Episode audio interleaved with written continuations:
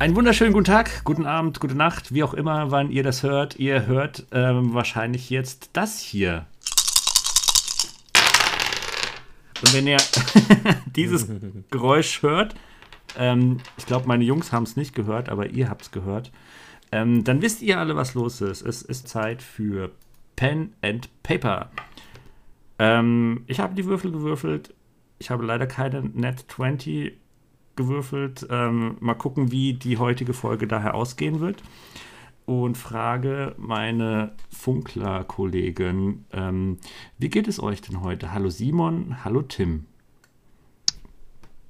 Ja, äh, mir geht's gut. Würde ich sagen. Es ist Wochenende. Wir reden über schöne, spannende Themen, also da kann es einem nur gut gehen. Ja, kann ich mich nur anschließen. Also mir geht es eigentlich auch ganz gut. Ich habe auch endlich mal wieder ein freies Wochenende und kann jetzt über eins meiner Lieblingshobbys reden. Yay. Pen and Paper ähm, gehört, glaube ich, auch zu ähm, einem von Tims Lieblingshobbys. Ich bin noch nicht so lange mit dabei, aber finde so langsam Gefallen daran.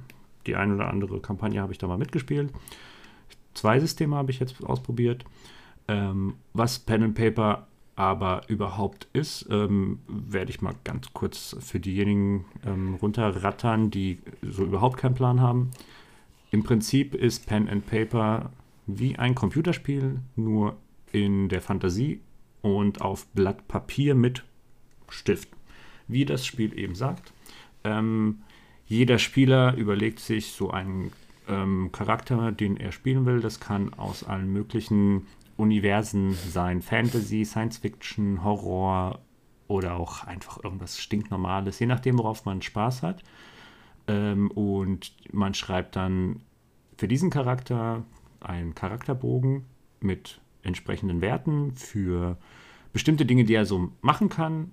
Und äh, mit dem Stift kann man diese dann verbessern, je nachdem, wie lange die Kampagne geht, kann man sich aufleveln und ähnliches. Was macht das Pen and Paper so besonders? Ähm, man macht es, äh, man spielt es im Prinzip mit Würfeln und kann dann bestimmte Entscheidungen dadurch treffen. Und die Charaktere an, interagieren wie in einem Improvisationstheater miteinander, was ziemlich cool ist, denn je nachdem, wie bekloppt die Spieler und Spielerinnen sind, umso lustiger kann es dann immer wieder werden. Und das Ganze wird in der Regel geführt von einem Spielleiter, der den Spielern dann eine Geschichte erzählt, die Grundvoraussetzungen des, der, der Geschichte drumherum ähm, erklärt und alles beschreibt. Er beschreibt ihnen, wo sie sind, wie das Ganze aussieht, was sie dort hören, schmecken, riechen im Spiel und entscheidet darüber, ob jetzt jemand gerade angegriffen wird, getötet wird oder eben überlebt. Und das Ganze wird entschieden durch, meistens sind es Würfel. Es gibt bestimmte Systeme, die nicht unbedingt auf Würfeln basieren, weil Würfeln auch oft einen sehr großen hm, Glückfaktor mit reinbringen. Ähm, es gibt bestimmt auch Systeme, in denen man das anders machen kann, aber die gängigsten, die man so spielen kann, Dungeons and Dragons oder das Schwarze Auge oder eben andere bekannte Sachen nehmen Würfel für sowas. Ja. Wie sieht es bei euch aus? Ihr habt, glaube beide schon einige Jahre Erfahrung ähm, in diesem Hobby. Ähm, kann, könnt ihr eventuell erzählen, wann es bei euch angefangen hat und mit was? Vor 23 Jahren. What? Okay. Das, ähm, ja, was heißt, das, war eine, das war meine erste Erfahrung, man muss ich sagen. Ich habe jetzt nicht 23 Jahre durchgehend Pen and Paper gespielt, sondern ich habe tatsächlich, ähm, Alex wird es uns bestätigen, wenn er da wäre. Ähm, Marvin kann es auch bestätigen. Der hat mit uns den Ballmer Podcast auch damals gemacht. Mhm. Ähm, mit den beiden hatte ich tatsächlich damals eine, ich weiß es nicht, Edition 2 DSA-Box besorgt. Mhm. Und ähm, die haben uns alle fleißig Charaktere gebastelt. Ich kann mich nicht mehr genau erinnern, wer meistern wollte. Ich weiß nicht. Ich habe mir damals einen Zwerg gebaut. Und ähm, es, hatte, es war auch wirklich überschaubar. Es war ein wirklich dünnes Heftchen mit Regeln und mit, ähm, ja, Artworks der 90er. Das heißt, irgendwie sah immer alles schwer nach äh, 80er Jahre, 70er Jahre Metal-Bands aus. ähm, teilweise auch mit schwierigen Artwork. Ähm, ich weiß auch nicht, ob es Edition 2 war, vielleicht war es auch 3. Ich, ich, ich weiß es wirklich nicht mehr. Ich muss die Box, ich habe die Box hier. Ich mache mal ein Foto, dann können wir, dann können wir es hochladen. Ja, gerne. Ja. Dann können wir es vielleicht mit in die ich, Comments packen. Ich glaube, wir haben das Abenteuer angefangen und dann ist es damals leider ziemlich schnell eingeschlafen. Wir haben das nie, zu, wir haben es nie durchgezogen. Das war tatsächlich mein erster Kontakt mit DSA. Äh, wir haben es tatsächlich irgendwie nicht durchgezogen. Was Aber ihr habt ein paar Sessions fand. gemacht, oder? Wie bitte? Ihr habt ein paar Sessions ja gemacht, oder? Ja, gut, wie gesagt, ich war 15, also ich weiß, ich weiß es auch nicht mehr. Ich weiß, dass ich im Keller meiner Eltern saß und wir haben diesen, dieses Ding gebaut. Ne? Dieses, äh, die Charaktere gebaut. Mhm. Und das, und das kann ich mir noch erinnern. Und dann die Box, wie gesagt, die hatte ich noch, die habe ich jetzt auch hier rumfliegen. Ja, irgendwie cool. aus Nostalgiegründen noch behalten. Ähm, und äh, und ich glaube, Alex hat tatsächlich auch ein Abenteuer gespielt, nochmal mit jemand anderem mit seinem Charakter. Und wir hatten es dann nicht mehr geschafft. Bis dann, damals zusammen in der WG mit Simon. Simon quasi seine, äh, seine WG, äh, äh, seine, im Moment unsere WG äh, quasi, das hat er regelmäßig mit einer Pen and Paper Gruppe gestartet hatte, ja, bei der ich erst nicht Teil war. Ähm, aber dann wurde da irgendwann ein, unverhofft ein Platz frei und ich hatte meine Gelegenheit äh, äh, gewittert und, äh, und unser Meister von Simons Gruppe hatte dann mich gefragt, ob ich nicht damit einsteigen will. Und das ist jetzt auch schon wieder fünf Jahre her, gell? Länger, glaube ich. Nee, länger. Wesentlich länger.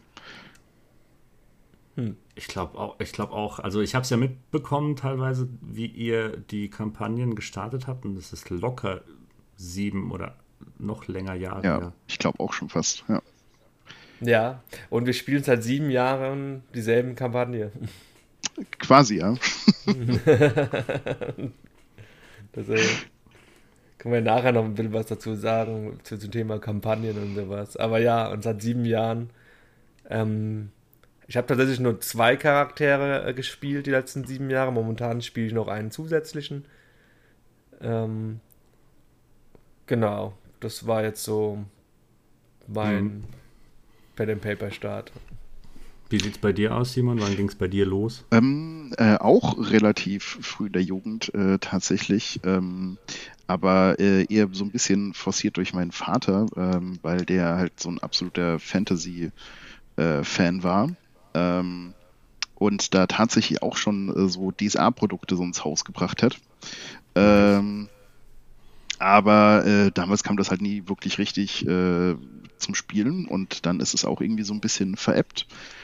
Ähm, bis ich halt ja äh, mit Tim in die WG gezogen bin ähm, und da auch äh, erstmal durch Freunde von Tim, die dann auch zu meinen Freunden wurden, äh, dann wieder so ein bisschen zu dem Hobby gefunden habe, zu DSA. Ähm, nice. Und seitdem halt wieder äh, richtig drin bin in dem ganzen Thema. Und ähm, ja, das ist halt eigentlich ziemlich ziemlich cool. Da bin ich jetzt aber auch schon seit 10, 10, 12, nee, 10, 10 Jahren, 10, 11 Jahren mit dabei. Mhm. Wieder am durchgehend spielen. Ich bin ja noch nicht so lange mit dabei. Die allererste Begegnung an sich mit sowas wie einem Pen and Paper hatte ich nur durch einen Kauf von einem Pen Paper, das ich irgendwo im Internet gesehen habe und wo ich den Teil sehr geil fand. Das war die Genesis, falls ihr das kennt. Das ist so ein von der Thematik Primal Punk nennt man das. Ähm, Im Prinzip ist irgendwie, ich glaube, Asteroid auf der Erde aufgekommen und irgendein Pilzbefall auf der Welt hat sich dann, ähm, hat die halbe Menschheit zerstört. Und irgendwie spielt das Ganze so in einem fiktiven Science-Fiction Europa und ich fand das Thema interessant. Habe mir dann die Bücher dazu geholt, weil die auch ähm, sehr genial gestaltet sind, haben schöne Illustrationen drin gehabt. aber irgendwie bin ich nie durchgekommen. Ich habe dieses Lesen von Spielwerken, von Regelwerken damals, als ich es vor auch, glaube zehn Jahre oder länger sogar her, ähm, da war ich noch nicht so drin. Es hat nicht so Spaß gemacht. Und offiziell bin ich, glaube auch erst jetzt seit zwei Jahren oder sowas mit, ähm, ja. Mit einem ähm, Pen and Paper ähm, aktiv dabei, als ich während der Pandemie, ich glaube mit dir, Simon, ging es los mit Vampires. Genau, ja. Da hast du dann nämlich gemeint, hier, wir, ähm, du hast ein neues Regelwerk, du willst es unbedingt probieren. Und ich dachte, oh cool, probieren wir mal. Momentan ist Pandemie auf der gesamten Welt. Wir haben eh nichts Besseres zu tun. Hocken wir uns mal in Discord und spielen ein bisschen was. Was kann man da denn am besten spielen als ein fiktives ähm, Pen-and-Paper-Rollenspiel, bei dem man höchstens mal würfeln muss? Und es hat, finde ich, sehr gut geklappt. Ähm, das Einzige, was mich da ein bisschen gestört hat, war ähm, nicht das Regelwerk im Ganzen, sondern einfach nur das Würfelsystem und die Tatsache, dass wir es halt über Discord machen mussten. Ähm, ich habe es dann ja mit euch noch mit ähm, Dungeons and Dragons dann probiert, wo ich zumindest das Würfelsystem besser fand. Ja. Habe dann da aber auch gemerkt, okay, mit Discord irgendwie passt es nicht so. Und der Hagen, der eigentlich heute auch mitmachen wollte, ähm, leider irgendwie Probleme mit seinem PC jetzt hatte. Ähm, mit dem haben wir jetzt eine kleine Kampagne D&D gespielt und zwar live und das hat richtig Spaß gemacht. Ähm, ja, das ist so meine Erfahrung, also noch nicht so viel, zwei Jahre ungefähr. Bisher auch nur zwei Systeme ausprobiert. Ähm, das Vampires the Masquerade und eben Dungeons and Dragons. Und D&D ist ja so der Grundklassiker, der ähm, Urvater des Pen and Paper Rollenspiels. Ähm, ich weiß jetzt gar nicht mehr, gehörte das damals schon zu diesen Wizards of the Coast oder wurde das nur aufgekauft? Nee, das wurde ähm, aufgekauft. Tatsächlich. Also ganz grob nur in den 70ern hat, äh, haben sich zwei Leute zusammengesetzt, die gemeint haben, wir wollen irgendwie von diesem ganzen Wargaming, die haben Tabletop und alles gehabt, das ein bisschen komplexer machen und haben sich da ein Regelwerk ausgedacht, das ähm, eben irgendwann mal zu Dungeons and Dragons wurde. Und ähm, das Ganze ging eben mit Bleistift und Papier hauptsächlich. Man hat sich den Charakterbogen erstellt und Charakterwerte genommen. Das Lustige ist, dass die ganzen Werte teilweise auch noch weiter aus dem Thema Wargaming rausgenommen wurden. Also sowas wie ähm, die, na, der, der Rüstungswert oder der Angriffswert oder ähnliches. Das sind einfach Begriffe, die aus dem Thema Wargaming und Tabletop kamen, Kampagnen und ähnliches. Das hat man, hätte man so nicht genommen, wenn man das nicht als Ursprung von dem Wargaming genommen hätte. Und haben daraufhin dann das Dungeons and Dragons ähm, erstellt. Und das schwarze Auge ist ja im Prinzip einfach nur Dungeons and Dragons nur in grün weil die Leute, die damals das Dungeons and Dragons für Deutschland übersetzen mussten, ähm, Probleme mit den Lizenzkosten hatten und einfach gesagt haben, wir machen ein eigenes Pen and Paper, haben die Regeln, haben sich Regeln überlegt und das Ganze dann das schwarze Auge genannt. Und das schwarze Auge ist jetzt mittlerweile auch schon seit äh, 1988 oder sowas. Und ich glaube, Tim, du hattest wahrscheinlich die dritte oder vierte Edition. Die kam nämlich ähm, Mitte der 90er und ähm, Anfang 2000 oder sowas raus. Ja, tatsächlich, ähm, die, die, genau, die erste Edition äh, DSA kam 84 raus, beziehungsweise 83. Ah, oder 84. Ja, 84, sorry. Die zweite Edition war schon 88. Ja. Genau. Ja, du hast recht, aber da müsste ich eigentlich. Na, die dritte oder die vierte müsste es dann gewesen sein, ja. Irgendwie, vielleicht hast du. Ja, doch, wahrscheinlich irgendwie dritte oder vierte Edition. Ich habe in, in DSA jetzt nicht so grob reingelesen, aber so, was ich mir dann halt da angeguckt hatte, ich meine, hat, man hat auch Rüstungswerte und man hat Werte für den Charakter entsprechend, die man sich parallel mit Dungeons and Dragons vergleichen kann. Nur, dass man bei Dungeons and Dragons von 1, dem schlechtesten Wert, auf 20, dem höchsten Wert würfelt und bei DSA, berichtigt mich, wenn es falsch ist, macht man es ja genau umgekehrt. Richtig. Da ist 20 der schlechteste Wert und 1 der beste. Schlechteste Wert ist gut, der 20 ist der Patzer. Meine ich doch, meine ich doch, meine ich doch. Die Patzer, quasi der kritische Patzer. Das heißt, ja. bei einer 20 passieren schlimme Dinge. Wie kann man sich denn ein Pen and Paper so vorstellen? Der Tim, der äh, will, möchte einen Zwerg spielen. Er überlegt sich einen Namen für seinen Zwerg, überlegt sich vielleicht eine Hintergrundgeschichte und dann guckt er im Regelwerk, was können Zwerge so. Zwerge können so und so weit und schnell laufen, Zwerge sind so und so stark und dann trägt man da gewisse Werte ein. Na, ist ich, das richtig? Ich würde behaupten, ähm, du musst dir erstmal überlegen, ne, wenn du sagst, du hast ja vorhin beschrieben, es gibt ähm, ein Setting, also eine Welt, in der das ja. Pen and Paper stattfindet. Das heißt, du musst erstmal klarkriegen, äh, welche Charaktere sind in dieser Welt möglich, welche Völker, welche Klassen zum Beispiel. Ähm, und wenn es in der Welt Zwerge gibt, keine Ahnung, in Cyberpunk gibt es keine Zwerge, gibt es da Zwerge? Ähm, Cyberpunk-Universen kenne ich jetzt zum Beispiel das Shadowrun-Spiel, aber ich glaube, da gibt es keine Zwerge, aber es gibt Orks. Genau. Ähm, aber wenn du jetzt sagst, in DSA gibt es Zwergenvölker und dann kannst du dann sagen, alles klar, ich möchte mir einen Zwerg machen. Und, äh, und dann macht man so, wie du gesagt hast, überlegst dir Namen, überlegst dir ein bisschen grob, was du gerne spielen möchtest, liest dann nach, weil der Zwerg muss ja nach Aventurien zum Beispiel in DSA passen. Mhm. Ne, und dann kannst du natürlich dich auch noch ja, richtig drin verlieren, ne? wo du einfach sagst, ja, okay, ist es ein Hügelzwerg, ist es ein Ambosszwerg, ja?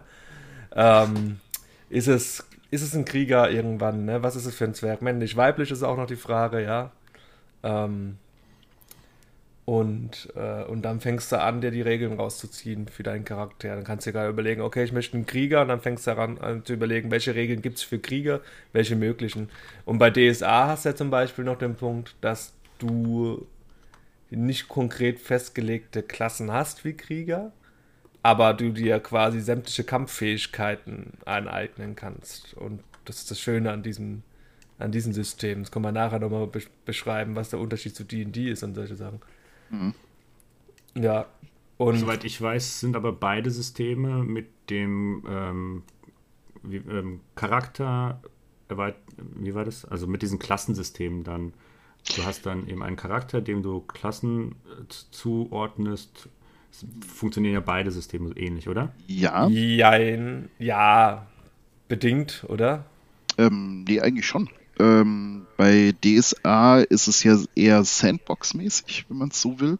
Also du hast ähm, wesentlich mehr ähm, Möglichkeiten, deinen Charakter auf ähm, einem breiteren Level zu individualisieren.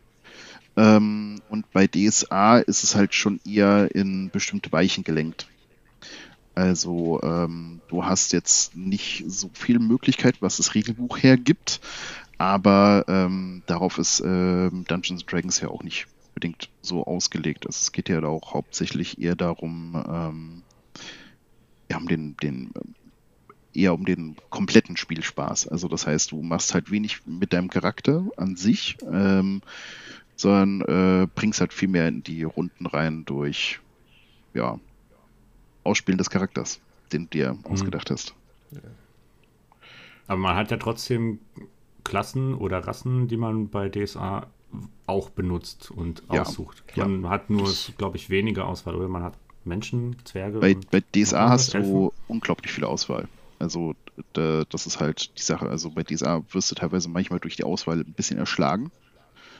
Achso, ich dachte, es war umgekehrt, dass man eben bei Dungeons and Dragons irgendwie einen Haufen Auswahl hätte. Nur bei DSA wären es irgendwie drei oder so. Nee. Nee? nee. Habe ich mich. Nee, Ach, nee, okay. Nee.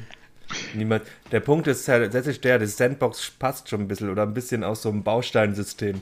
Du hast quasi eine riesige Liste an Fähigkeiten, Professionen, Berufen ähm, und, und, und alles Mögliche, ja. Äh, und kannst dir quasi, und, äh, und die kosten alle Punkte. Und du musst dann, hast du so und so viele Punkte, um dir ähm, aus diesem Baustein, die dir zur Verfügung stehen, ähm, deinen dein Charakter zusammenzubauen. Und das, es gibt wirklich nichts. Du kannst dir einen zaubernden Tischler bauen. Ähm, ja, du kannst dir einen Krieger bauen, du kannst dir, äh, du kannst dir einen Seemann bauen. Ja, du kannst dir mhm. auch eine, eine Küchenhilfe bauen. ja, also was du willst. Ne? Und für alles, es gibt wirklich fast für alles Werte und sämtliche Professionen und sowas. Du musst dir nicht mehr viel ausdenken. Also es ist wirklich ja. enorm, was du machen kannst. Und du hast dann wirklich am Ende einen Charakter, der spielerisch funktioniert. Du kannst auf mhm. Kochen würfeln, du kannst auf Angeln würfeln, du kannst auf Schwertkunst würfeln, du kannst auf Klettern würfeln, ne? du kannst auf Furzen würfeln. Ja, also das, ähm, das, ist, äh, das ist wirklich der Vorteil oder auch der Nachteil für manche äh, von DSA. Ja. Und ähm, das ist dann quasi in dem Spiel wirklich so, du hast dann deinen Charakter, äh, den du dir bauen willst, guckst welche Punkte und dann fängst du an zu büffeln und zu büffeln und zu lesen. Du musst nicht alles lesen. Deswegen macht es schon Sinn, wenn du vorher so eine Ahnung hast, in welche Richtung soll es gehen. Und dann suchst du dir nur die Fähigkeiten am besten raus. Ja? Also, mhm. wenn du einen Krieger bau, äh, baust, dann lässt du sämtliche Magieregeln weg. Ja? Und ja, fängst ja, jetzt nicht an, das Zauberbuch durchzuarbeiten, was davon jetzt zu dir passt. Und wenn du das dann alles eingekauft hast, quasi, ähm, dann äh, hast du wahrscheinlich am Ende einen Charakter. Da kann man auch nochmal im Detail gleich besprechen, wie das ja. bei DSA zum Beispiel aussehen kann. Ja. Und wenn man den Charakter hat, dann braucht man jemanden, der den Charakter durch die Welt, in DSA wäre es jetzt Aventuria, ähm, dann hindurchführt. Und das ist in der Regel der Spielleiter. Und wenn der Simon der Spielleiter ist, dann würde er solche Fragen stellen wie, Ihr lauft durch einen Wald und ihr seht ein Reh. Was tut ihr? Und dann würde wahrscheinlich der kochende Zwerg Tim ähm, einmal auf äh, Schießen würfeln, um das Rind, äh, das Rind, um das Wild zu ersch erschlagen.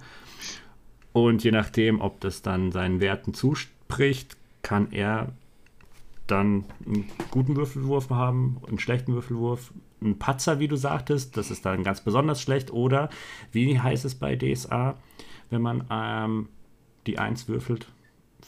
Kritischer Erfolg, würde ich jetzt sagen. Wie heißt es? Ja.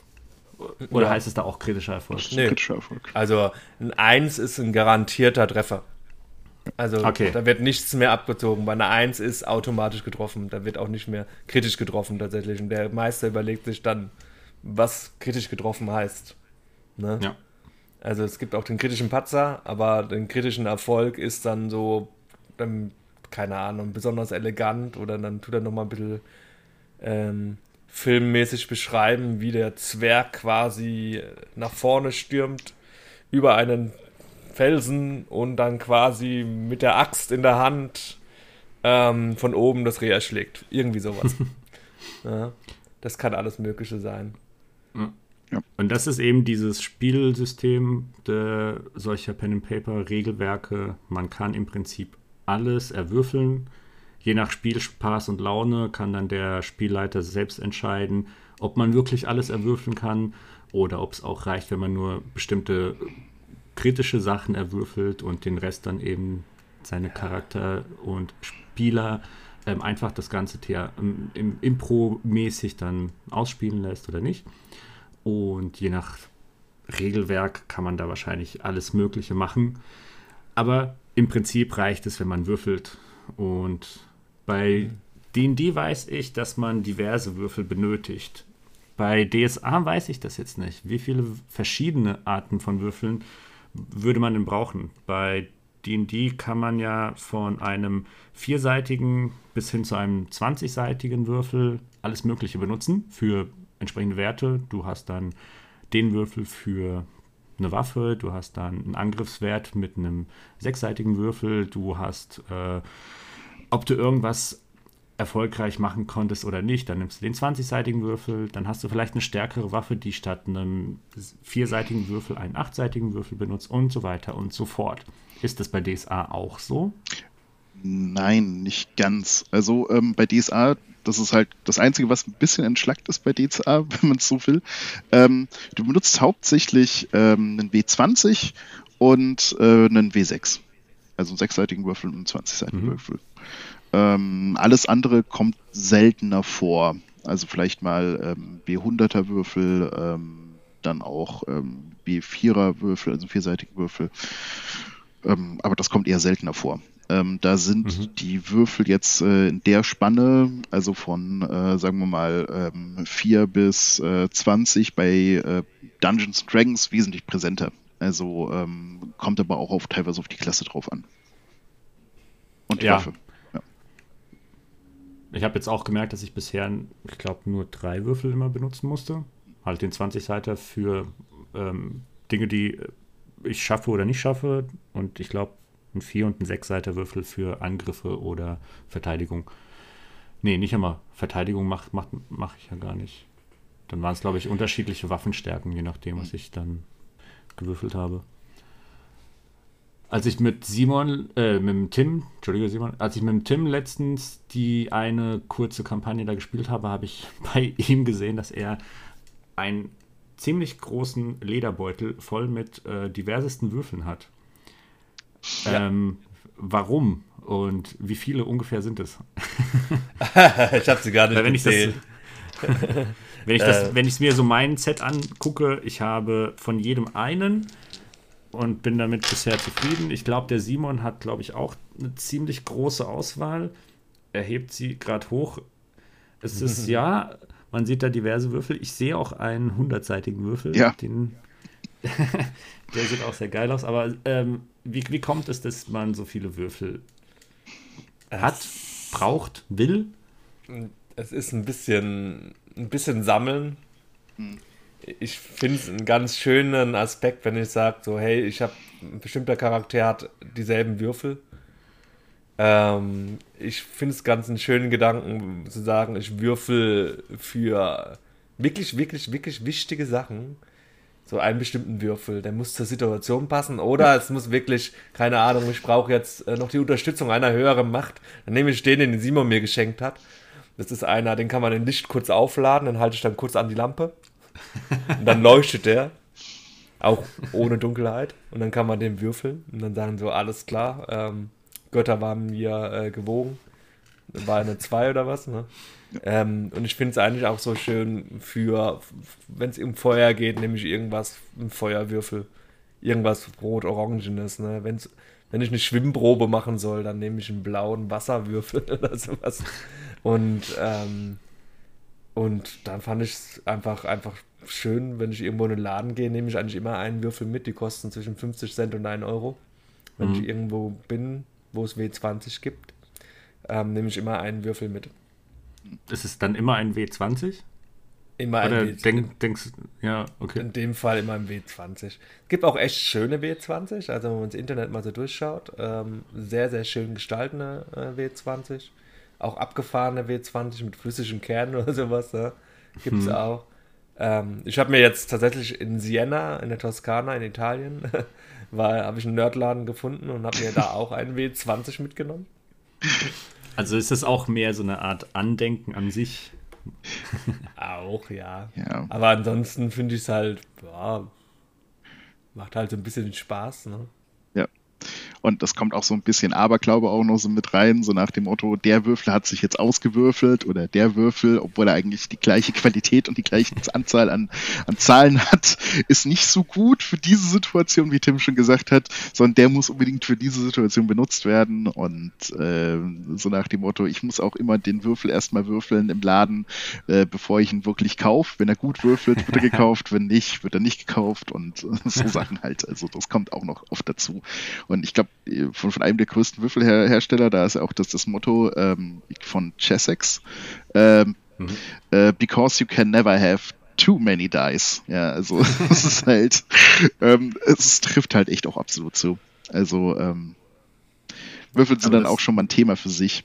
Also, und es gibt ja auch wirklich, wie Tim auch schon gesagt hat, also unglaublich viele schöne Varianten, ähm, Leute, die auch die wirklich selber äh, Hand ähm, handfertigen, also selber herstellen und in allen möglichen Variationen oder spezialisierte Würfel und äh, da gibt es mittlerweile jede Menge so, so, Kleinhersteller, die halt wirklich sich massiv drauf spezialisiert haben, wirklich äh, teilweise richtig wunderschöne Würfel zu machen aus x verschiedenen Materialien und in Formen. Ja. ja. ja. Ja, Metallwürfel. ich habe ich hab, ich hab ein Metallwürfel, goldene Metallwürfel. Also die, die rollen nicht, ne? Die muss ich in der Hand ganz viel rollen, sondern die fallen auf einer Seite und bleiben liegen. Ja, dann haben wir noch gewisse Dramatik dann, also so bum bum. Ich habe echt Stellen meinen Holztisch von diesen Würfeln. Aber der Simon hat vorhin gesagt, dass mit dem ähm, Aberglauben, dieses, dass sich ein Würfel auswürfelt, kenne ich auch von ganz normalen Brettspielen, dass wenn man irgendwie einen sechsseitigen, mehrere Sechsseite hat oder sowas, dann würfelt man einen davon und der gibt immer nur einen schlechten Wert. Das heißt, den muss man kurz zur Seite legen, einen anderen Würfel nehmen und dann klappt das meistens. Von daher, das mit dem Aberglauben ist gar nicht mal so abwegig. Ich kenne das, wenn sich die Würfel auswürfeln. Ähm, trotzdem, ich bin in diesem Sammelfieber noch nicht drin. Aber jedes Mal, wenn ich in so einem Nerdladen bin, sehe ich zumindest diese Würfel und denke mir, hm, schon cool. ähm, ja. Ich finde so ein Euro. Ich meine, krass finde ich jetzt schon, dass ich jetzt 30 Euro Würfel habe, wahrscheinlich, ne? Oder mehr. ja, aber ähm, ich finde ich finde es atmosphärisch, ne? Wenn du einfach sagst, du hast, ähm, du hast ja auch wirklich Würfel manchmal. Es gibt ja auch Leute, die geben Würfel raus. Also im Internet kannst du Würfel kaufen für Zwerge. Ja? Die ja. sehen dann sehr zwergig aus. Und ich finde, es macht schon so Atmosphäre, wenn du sagst, du willst ein bisschen reinfuchsen und dann hast du dann eine Zwergenwürfel, ja. Mhm. Oder ähm, es gibt tatsächlich, wenn man sowas will, habe ich auch schon gesehen, ähm, Würfel, die über diesen klassischen symmetrischen ähm, W20 hinausgeht, sondern sind Sachen, die einfach nur äh, mehrere Seiten haben. Ähm, diese kleine Form von kleinen, ähm, heißt ähm, der Simon so gerade wieder den ja. B100 rein, hoch. Von kleinen, der echt aussieht wie so ein Golfball. Ja. Die die Form von kleinen Schwertern oder von kleinen ähm, ja. Äh, Fläschchen haben, die du so auf den Boden werfen kannst, so wie, keine Ahnung, eine Hexe, die ihre Knochen auf den Boden wirft oder sowas. Ne? Mhm. Sowas gibt es auch, ja. Also das ist dann atmosphärisch. Ne? Es ist quasi, mhm. weiß nicht, einfach so wie wenn man dann nachher noch, noch irgendwie mittelalterliche Musik im Hintergrund hat, ne? Irgendwo noch ein Lara-Feuer angezündet hat oder sowas. Und ja. Es geht einfach ums Feeling dann. Richtig. Ja, wenn man jetzt einen Würfel hat, der irgendwie von sich aus leuchtet, dann kann das schon atmosphärisch besser wirken, als wenn man jetzt einen stinknormalen, einfarbigen Würfel hat. Und daher kann ich das sehr gut verstehen. Vor allem kann ich auch den Aspekt verstehen, dass man irgendwo im Urlaub oder so ist und man sieht da so ein Lädchen, wo man sich einfach mal auch so ein kleines Andenken holen kann. Finde ich auch sehr cool. Den Aspekt von wegen, ja, das ist halt ein Zwergenwürfel, da muss ein Zwerg drauf sein oder sowas. Das finde ich manchmal ein bisschen doof. Teilweise habe ich mir auch so Würfel in solchen Läden mal angeguckt und dann hast du irgendwie einen Star Trek-Würfel und dann ist die 1 irgendwie ein Star Trek-Symbol. Das finde ich dann eher ein bisschen Panne. Diverse Rollenspiele Spielsysteme haben, glaube ich, dann auch öfters mal ihre eigenen Würfel, um halt Würfel zu verkaufen. Und die sehen dann halt scheiße aus. Und am Ende ist es einfach nur irgendwie ein W6-Würfel mit einem Symbol drauf. Und dann denke ich mir, why?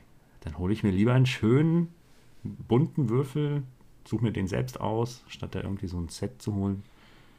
Aber ja, dieser Sammelaspekt ist schon ganz cool, ja. Ja gut, Star Trek muss dann passen, ne? Ich meine, kannst du machen. Wenn du ein Star Trek Rollenspiel spielst, gibt es bestimmt auch. Ja, Stimmt. Kannst du das natürlich machen. Also mein einer Würfel hat irgendwie als äh, 20 tatsächlich Hörner. So Teufelshörner. Irgendwie, keine Ahnung, irgendwas Dämonisches, irgendein Symbol ist das. Ja, wo ich einfach sage, okay, wenn das kommt, dann sage ich, oh scheiße. Ich bin im Arsch. ja. Und dann es halt so schwer für die Teufelshörner und der Meister macht so, oh, oh, oh, alles klar, ich hole die Patzer-Tabelle. Gucken wir mal, was passiert. Würfel nochmal zwischen 1 und 10. Ja, und dann äh, guck danach, was, äh, welcher Patzer mir jetzt passiert. Ja. Hm. Aber es gibt ähm, nicht nur DSA und DD, es gibt diverse äh, Pen-and-Paper-Regelwerke, Viele Bekannte auch noch. Ich kenne da jetzt nicht so viele, aber ich könnte zumindest noch zwei nennen, die einigermaßen bekannt sind. Und vielleicht habt ihr noch irgendwie was, was ihr Schönes empfehlen könnt. Ähm, das bekannteste, das mir jetzt noch einfällt, das habe ich ja mit dem Simon zusammen gespielt, das Vampire is the Masquerade, das auch relativ alt, glaube ich, schon ist. Ja. Und ich meine noch aber ich habe es nie gespielt. Pathfinder ist auch eines von den eher bekannteren und auch älteren Regelwerken. Ah, doch, mir fällt noch eins ein: Cyberpunk. Ja, stimmt. Cyberpunk ist ja eigentlich ursprünglich ein Rollenspiel aus dem Cyberpunk-Universum gewesen. Okay, jetzt fällt mir auch noch das ganz spontan noch das Shadowrun-Universum ein. Mhm. Stimmt, da gibt es auch noch was. Oh Gott, jetzt purzelt alles in mein Gedächtnis. Es gibt noch Cthulhu. Mhm. Ja, das Und auch. es gibt noch Alien. Mhm. Gibt auch noch Path, Pathfinder gibt es noch. Ähm, Cthulhu hast du gesagt, gell? Cthulhu habe ich gerade gesagt, genau, das ist mir jetzt auch nochmal eingefallen. Ja. Also man es, hat. Es gibt tatsächlich auch Warhammer äh, Pen and Paper, sowohl im Fant Fantasy als auch im 40k. Ja. Im 40k gibt es das auch mittlerweile Richtig, schon. Ja. ja. Okay.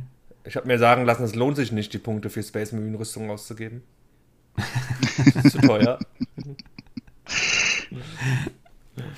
äh, nee, aber was gibt's denn noch so, wenn man jetzt ähm, überlegen möchte, nicht jeder mag Fantasy, nicht hm. jeder mag Science Fiction, was man da eventuell noch spielen könnte. Jetzt haben wir mit Cthulhu ähm, Horror oder zumindest ähm, Lovecraftian Mystery, genau. wie auch immer.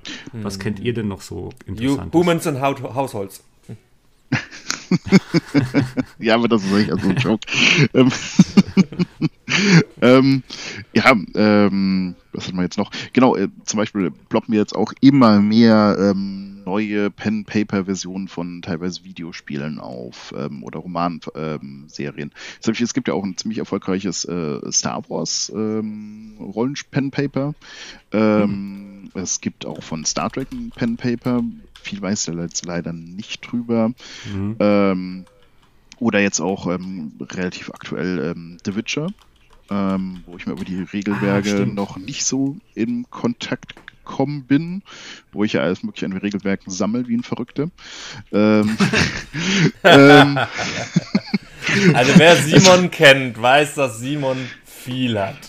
Ja. Er benutzt nicht alles, aber ich glaube, du hast äh, allein von DSA 5 hast du fast, also ziemlich alle Regelwerke, ne? Äh, ja, ich habe äh, fast alle Publikationen. Also es fehlen halt nur ein paar Bücher. Also, ähm, weil da habe ich mir zum Auftrag gemacht, ich werde da jetzt definitiv alles holen und alles haben, weil es teilweise auch richtig schön gemacht ist. Also weil die Bücher halt ist auch ja, sehr, sehr Ich habe gemerkt, das ist auch eine Geldanlage. Ja, das, ja, das auch. Das ja. auch, ja. ja. Das stimmt. Allein schon D&D kostet, glaube ich, jede Ausgabe, egal wie dick oder dünn sie sind, irgendwie 50 Euro oder so. Ja. also die Deutschen, die Deutschen. Ja, obwohl es daher auch mittlerweile wieder so ein bisschen nicht verständliches Hin und Her jetzt momentan gibt, weil ähm, Wizards of the Coast jetzt das äh, selber publiziert.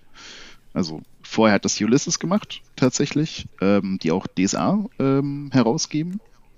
Mhm. Ähm, die haben die deutschen Übersetzungen gemacht, äh, die Lizenz wurde dann wieder abgenommen und jetzt bringt's äh, quasi Wizards of the Coast raus, wo ich finde, da, dass das Übersetzerteam halt teilweise ähm, ähm, ziemlich krude Übersetzungen macht. Äh, zum Beispiel ähm, jetzt von einem neueren Buch ähm, Tasha's Cauldron of Everything heißt im mhm. Deutschen äh, Tasha's ähm, wie haben sie es übersetzt? Äh, ja, äh, Taschas mit allem.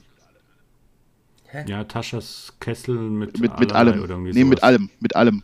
Mit allem? Mit allem. okay. wo, wo sich hier so ein bisschen, äh, wo sich schon die Scherze auch so teilweise im Internet ge getan haben, ja, äh, cool, dann, dann hätte ich gerne auch einen Döner mit allem oder so. Also. ja. Okay. Mit, mit, Schaf, bitte, ne? Ja, genau, mit Schaf, ja, ja genau, genau, sowas äh. so zum Beispiel. Also, äh, ähm, Aber. Ja, ich ja. wundere mich sowieso, äh, dass die ähm, Überarbeitungen momentan bei den D&D, bei den deutschen Regelwerken ähm, mhm. hinken. Ich glaube, ich habe meine Ausgabe irgendwie vor zwei Jahren zufällig auch in, in, in unserem Nerdladen hier in Mannheim geholt. Ähm, und selbst ich als Buchhändler komme momentan nirgendwo dran. Ja. Außer ich würde es halt irgendwo gebraucht oder aus dem Ausland, aber dann kriegst du halt, weiß Gott, was für eine Ausgabe.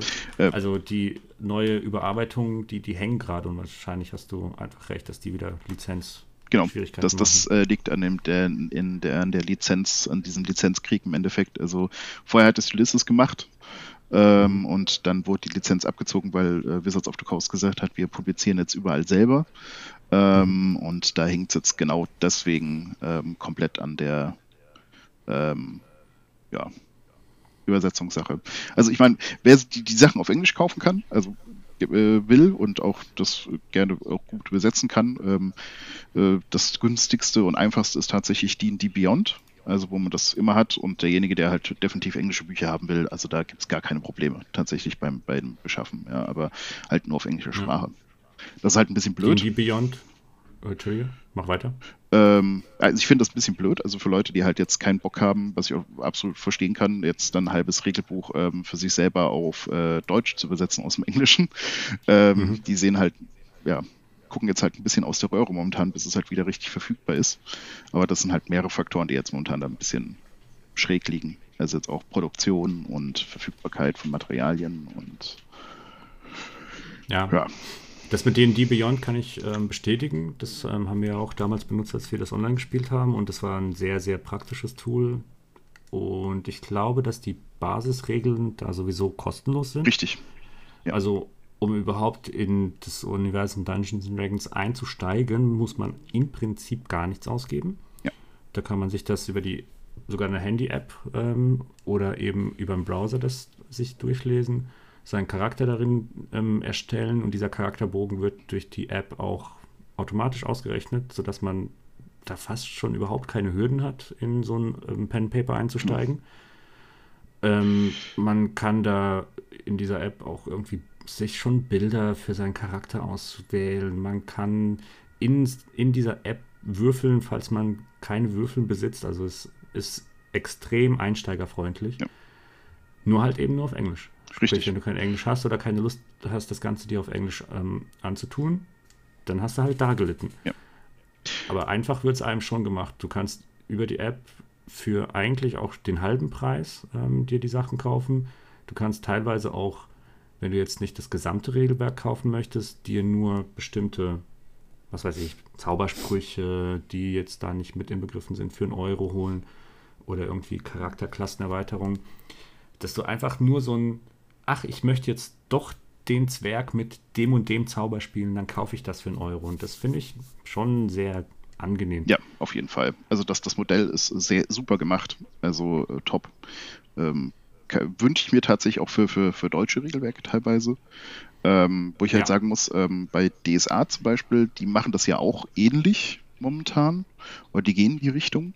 Ähm, zum Beispiel die Grundregeln kann man sich auf jeden Fall ähm, bei der Ulysses-Regel-Wiki ähm, mhm. angucken, für DSA 5 allerdings nur. Also es gibt halt super viele Verfechter jetzt noch, die jetzt DSA 4.1 spielen wollen, nur das spielen.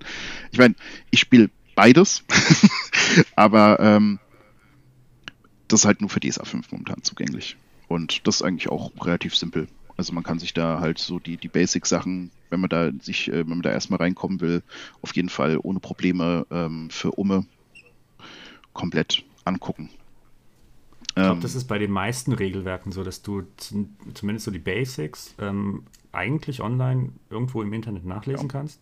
Ulysses macht es, glaube ich, über eine Wiki-Seite. Genau. Man kann zwar sehr viel da einlesen, aber ich, ich habe mal reingeguckt, fand es ein bisschen unüberschaubar, weil man sich ständig von einem Wiki-Artikel in den nächsten klicken muss. Also es ist kein Fließtext, wo man da mal so runterlesen kann. Das stimmt. Ähm, nee. Fand ich ein bisschen ungünstig, aber allein die Tatsache, dass man sowas kostenlos im Internet sich zumindest mal angucken kann, finde ich super. Und da gibt es schon diverse ähm, Regelwerke, die das auch so oder so ähnlich machen. Ja. Also kostenlos kommt man schon irgendwie dran, nur wenn man das volle Paket haben möchte.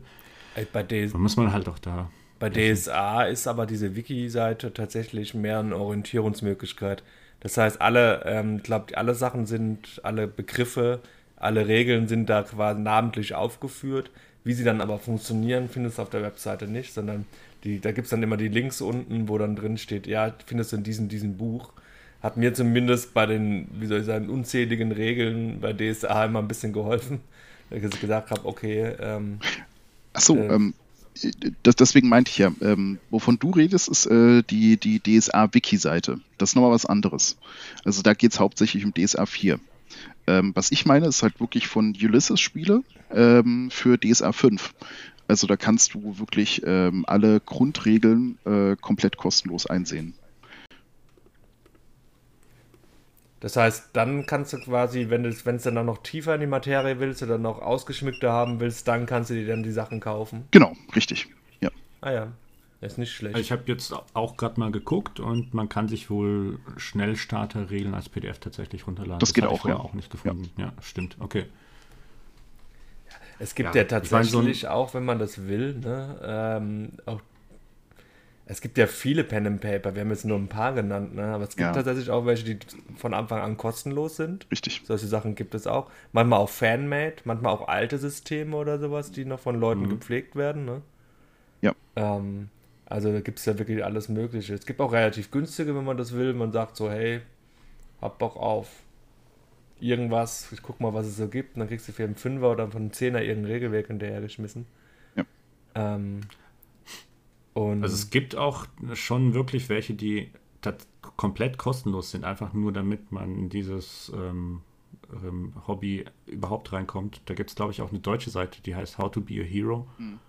Das ist jetzt kein besonders ausgefeiltes Regelwerk, aber da kann man halt alles kostenlos kriegen ja. und man stellt sich dann halt seine Geschichte dann selbst da zusammen, seine ja. Welt und dann kann man das auch selbst so machen. Ja. Also sowas gibt es auch. Ja, es gibt auch für 35 Euro My Little Pony. ja, zum Beispiel. Also gibt ja alles. ähm, ja, also zum Beispiel auch also bei, bei, deutschen Verlegern jetzt auch wieder äh, bei Ulysses zum Beispiel, also da kannst du ja auch auf die, die ihre Website gehen und das auch alles als PDF wesentlich günstiger als die ähm, Hardcover-Bücher ähm, kriegen. Ansonsten wegen Zugänglichkeit, also wenn du halt schnell für ein Thema oder dich auch erstmal umgucken willst, ähm, ich weiß jetzt nicht so genau, ob es das auch auf Deutsch gibt, aber ähm, eine der besten Seiten dafür, wenn du halt alle möglichen Regelwerke von irgendwelchen Pen Papers haben willst, ist äh, drivethrurpg.com. Ähm, mhm. Da findest du quasi von allen möglichen jemals publizierten äh, Pen-Paper-Regelwerken oder Welten äh, die Regelwerke für äh, quasi ein Apfel und ein Ei. Also wenn du einen PayPal-Account hast, ähm, äh, alles kein Problem. ja, ja, tatsächlich habe ich, ja. hab ich da mittlerweile einen Account, denn ähm, die guten Leute von ähm, Steamforged äh, Games haben ja auch ein Pen and Paper zu Dark Souls rausgebracht. und da muss ich leider ähm, ich wünschte, ich hätte hier so eine Tröte, aber vielleicht mache ich ein Uap, Uap, Uap, demnächst beim Cutten rein. Alter, haben die das verhunzt? Mhm. Die haben zwar eine sehr schöne Collectors-Ausgabe und ich habe mich auch gefreut, als ich diese ausgepackt und mir angeguckt und durchgelesen habe, aber die haben ja alles versaut. Die, die haben ja Werte zusammengewürfelt, quasi. Ja. Äh, kannst du völlig in die Tonne kloppen. Und die haben jetzt wohl nach einem halben Jahr patchen und mit Community reden und da Dinge, Fehler und alles Mögliche finden lassen. Ähm, das Ganze auch als PDF endlich rausgebracht und eben auf diesem Drive-Thru-RPG dann äh, für alle, die viel Geld für dieses teure Regelwerk ausgegeben haben, das dann zum Glück kostenlos angeboten und nicht mhm. nochmal für irgendwie 10 äh, Euro oder 100 Euro oder wie auch immer. Aber ich sehe gerade ja, man kann auf dieser Drive-Thru-RPG-Seite diverseste Sachen sich holen. Ich sehe Cyberpunk, Star Trek, Warhammer Fantasy, Legend of the Five Rings und das einfach nur auf der Startseite. Also es gibt unglaublich viele Regelwerke und ich glaube, jeder findet ein Universum oder ein Genre, mit dem er klarkommen kann. Und wenn es ja. nicht in Hardcover und Printausgabe ist, dann zumindest als ähm, PDF. Das finde ich ja schon mal cool. Ja, auf jeden Fall. Es gibt für allen, für jeden Geschmack irgendetwas. Ich glaube, da bist du sehr, ähm, bist du totgeschlagen mit Themen und sowas. Ich habe gerade gesehen, es gibt ein Dune-Regelwerk. Ja, ja, ähm, würde mich auch tatsächlich immer interessieren, äh, dass das äh, Pen Paper zu Dune. Es soll tatsächlich ganz gut sein, soweit ich gehört habe. Und was ich noch gesehen habe, Doctor Who, da kann ich mir jetzt nicht so viel drunter vorstellen, aber mit Interesse zur Kenntnis genommen. Liebe Grüße an Elina. Doctor Who, Pen and Paper. ah, Vampire Bloodlines wohl auch noch irgendwie. Okay. Und wem das alles trotz allem immer noch nicht zusagt und derjenige sagt, ich möchte mein eigenes Universum machen. Ich möchte mir eine eigene Welt ausdenken. Ich möchte selbst eine Fantasy-Welt machen. Ich möchte meinen eigenen Horrorfilm mit Leuten spielen. Ich möchte durch äh, meine Galaxie mit meiner Crew äh, fliegen. Der kann sich bei Savage Worlds ein bisschen auslassen. Savage Worlds ist nämlich ein Regelwerk, das so grundsätzlich offen gehalten ist, dass man sein eigenes Genre und sein eigenes Universum da reinsetzen kann und sich selbst was gestalten kann. Man kann also hingehen und sagen, ich möchte heute einen Western spielen und denkt sich dann eben eine Western-Geschichte aus und hat dann die Charaktere zusammengebastelt und eventuell kann man auch Rassen selbst erfinden, wenn man jetzt nicht nur Menschen, Orks oder das Gängige spielen will. Keine Ahnung, vielleicht gibt es insektoide Wesen, die jemand machen möchte, dann kann er sich Werte dazu ausdenken und macht sein eigenes Pen and Paper Universum. Und ich kann bestätigen, dass Savage Worlds wirklich sehr, sehr cool ist. Denn dieses ähm, basiert nicht auf einem wertebasierten Charakterbogen, sondern du hast direkt Würfel als angegebene Werte. Und das finde ich cool. Ja. Da heißt es dann nicht, ähm, der hat eine Stärke von 5, sondern er hat eine Stärke von einem sechsseitigen Würfel. Und wenn er das dann hochleveln will, dann kann, kann er es auf einen achtseitigen Würfel hochleveln. Oder auf einen 10, 12, 20-seitigen, wie auch immer. Und das ähm, fand ich tatsächlich sehr spannend bisher noch nicht geschafft, das ähm, selbst zu spielen, weil da würde ich, glaube ich, mal den Spielleiter machen wollen. Aber ich habe schon eine coole Idee für ein kleines ähm, Abenteuer.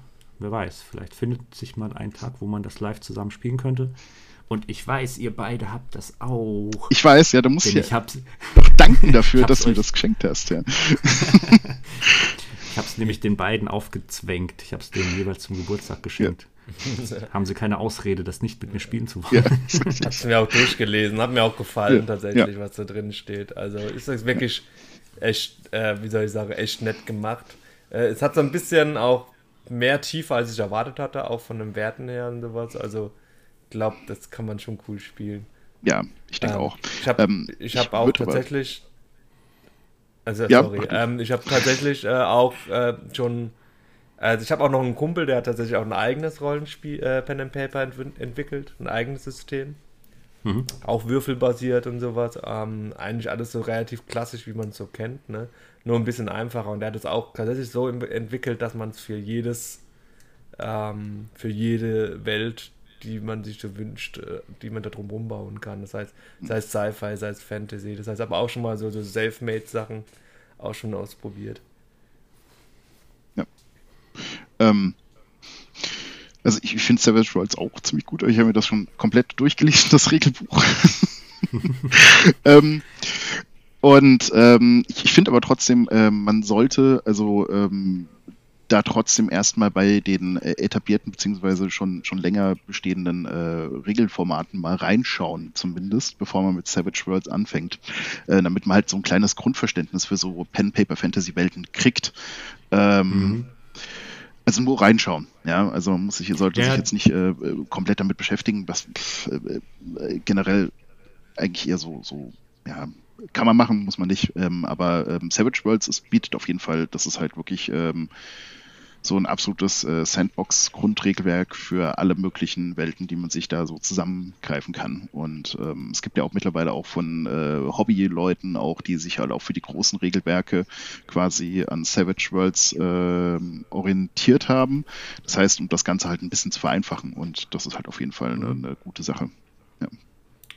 Ja, das habe ich auch vor kurzem gelesen, dass man ähm, die größeren Bekannten, sagen wir jetzt D&D oder Cthulhu oder ähnliches, um da das Regelwerk ähm, an sich ein bisschen runter zu ähm, abzuspecken, ähm, hat man es auf das Savage Worlds ähm, Regelwerk dann quasi angepasst, sodass man zwar die Thematik aus Cthulhu oder wie auch immer mit den etwas einfacheren Regeln von Savage Worlds dann spielen kann. Das habe ich jetzt auch schon öfters mal irgendwo gelesen, dass es ähm, da auch offiziellere Seiten gibt, die das machen oder offiziellere Communities oder wie man es halt nennen mag. Aber gerade deswegen finde ich auch dieses ähm, Regelwerk so cool. Das ist einsteigerfreundlich. Mhm. Jetzt nicht unbedingt für die, die komplett sich da reinstürzen und ähm, damit anfangen wollen. Da hast du völlig recht, Simon, man sollte vorher mal eins von den gängigeren zumindest mal gespielt haben, damit man dieses Grundverständnis an sich hat, wie ein ähm, Pen Paper funktioniert. Aber ähm, von den Werten, um das Ganze mal schnell zu machen, finde ich es einsteigerfreundlicher, weil man dann nicht ähm, einen riesigen Kampagne oder eine, einen Charakter äh, irgendwie macht, der so episch ist, dass man den zehn Jahre spielen will. Ja. Und ich glaube, dass auch Savage Worlds eher für sowas dann grö größtenteils gedacht ist, dass man eine kleine Kampagne damit macht, die ein paar Stunden dauert, vielleicht ein paar Tage dauert, aber ich glaube auch nicht, dass es ähm, für eine mehrjährige Kampagne ausreicht, weil da die Werte dann doch ein bisschen wenig hergeben, würde ich fast schon sagen.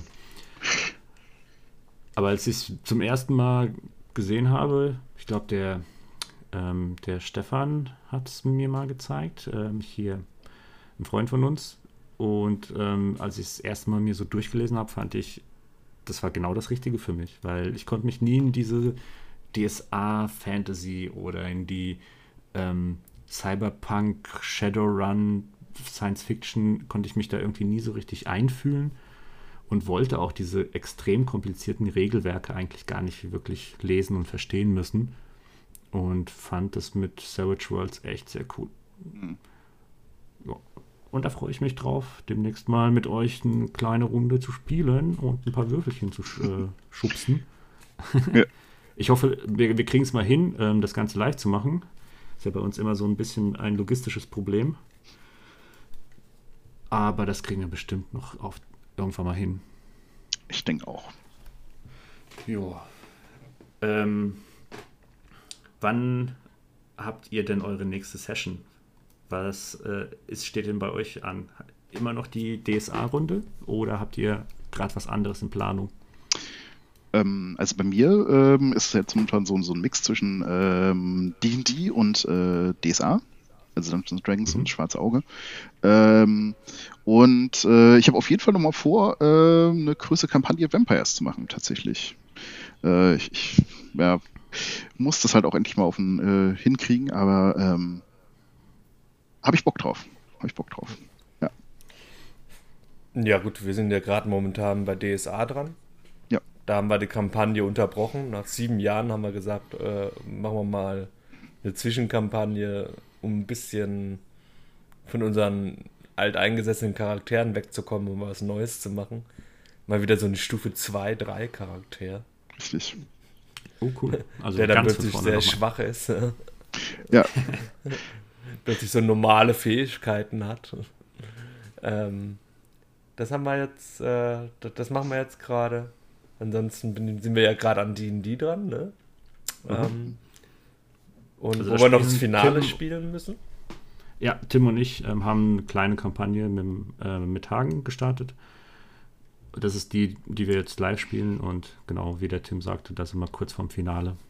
Ja. Ähm, und ansonsten bin ich gerade dabei, äh, ein bisschen ähm, ein Abenteuer vorzubereiten in DSA.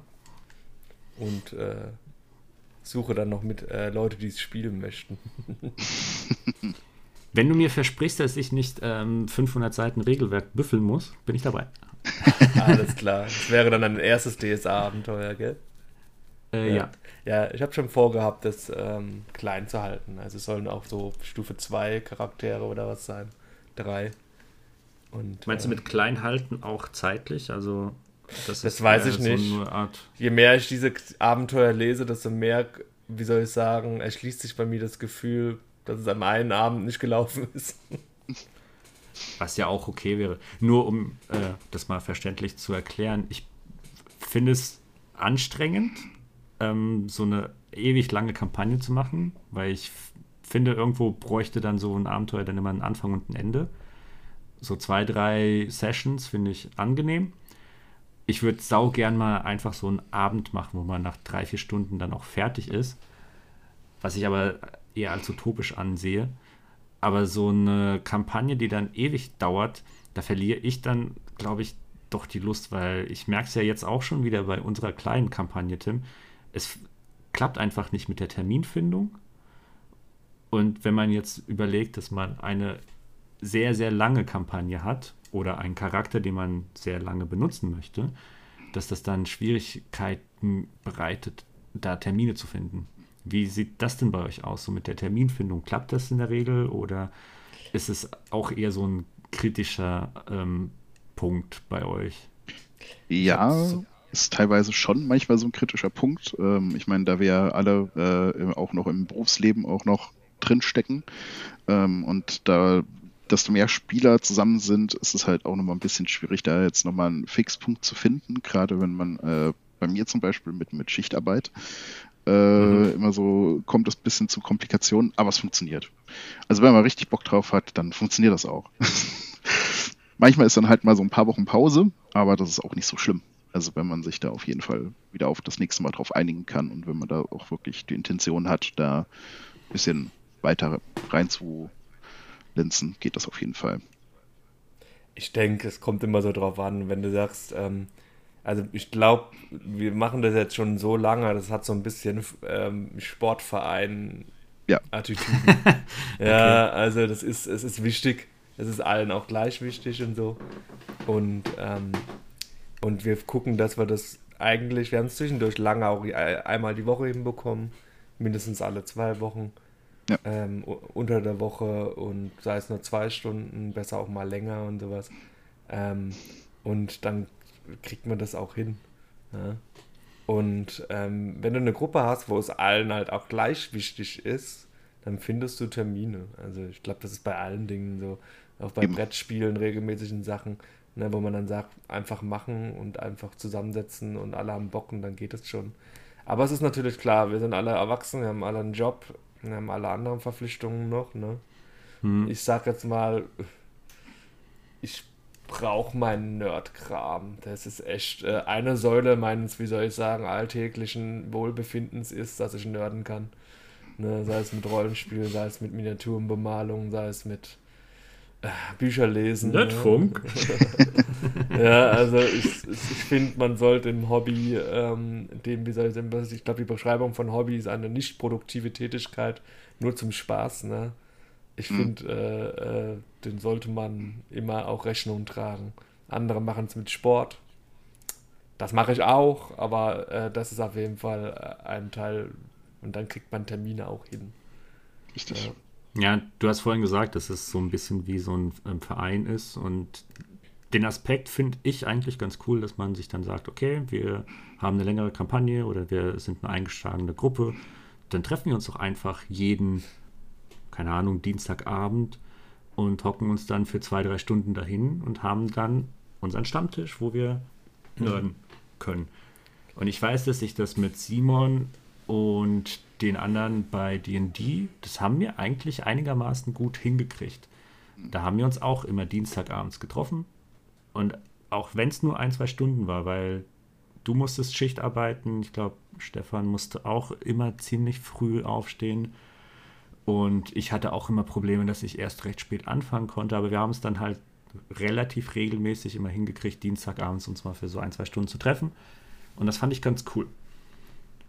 Allerdings habe ich da auch schon wieder gemerkt, es hat sich immer wieder verlaufen, spätestens wenn es in Richtung Urlaub und Sommer und ähnliches ging, dann wurden die Termine nicht mehr so einheitlich. ja. Aber ihr seid ja bei DSA habt ihr auch die gleichen logistischen Probleme. Das heißt, ihr spielt hauptsächlich ähm, online, oder? Richtig. Also über Discord und Videotelefon. Ja, ja gut, ich meine, die, die Hörer wissen es vielleicht nicht alle, aber Simon ist weggezogen, unsere WG gibt es nicht mehr. wir haben tatsächlich mit Simon, äh, wir haben teilweise uns dann in meiner Wohnung getroffen und Simon war dann per äh, Video drin. Was ziemlich gut geklappt hat, wenn drei Leute, äh, vier Leute anwesend waren und einer über äh, Monitor mit Mikrofon und sowas und Webcam. Das hat ziemlich mhm. gut funktioniert. Ich hatte erst damals gedacht, das stört den Spielfluss, aber war nicht so. Wir haben genauso Rollenspiel weitergemacht wie vorher auch, ne? Ja. Hat es bei dir dann auch geklappt, Simon? Konntest, wurdest du nicht im Spielfluss gestört, wenn du die anderen nur über Webcam sehen konntest? Nee, nee, tatsächlich nicht. Also ähm, es war halt erstmal eine Ein äh, äh, Gewöhnungsphase, aber ähm, es kommt auch darauf an, äh, wie, wie man es halt äh, vorher hatte. Also ich meine, ich, ich glaube, für Leute, die halt generell damit einsteigen, das online zu machen, ist es nochmal eine ganz andere Hürde. Aber wenn dich halt vorher permanent live getroffen hast, ist halt nochmal was anderes, weil äh, bei, bei, so Live-Sessions, also ich meine, wir haben uns ja teilweise schon äh, manchmal ein bisschen übertroffen, weil wegen Snacks und äh, so weiterem äh, haben wir da immer, immer irgendwas vorbereitet und ähm, äh, das war dann halt auch schon mal ein bisschen deftiger, ähm, aber ähm, es geht auch online ganz gut, auf jeden Fall. Ähm, da möchte ich auch später auch nochmal ein paar Sachen nochmal sagen, weil ähm, online gibt es halt auch super viele Möglichkeiten. Eins haben wir da ja schon mal gesagt äh, mit D&D Beyond, aber es gibt halt noch viel, viel mehr Tools, die gerade online super gut funktionieren. Es gibt auch. Oh ja, das würde ich dann auch gleich gerne noch äh, D&D Beyond hören. Genau, D&D Beyond ist ja für D&D, ähm, klar, ja. wie der Name sagt, ne? mhm. ne? Gibt aber auch wirklich die Tools, wenn du so an Roll, Roll 20 oder so denkst, ne? Richtig. Die dann ja. quasi Pen and Paper übergreifend sind, ne?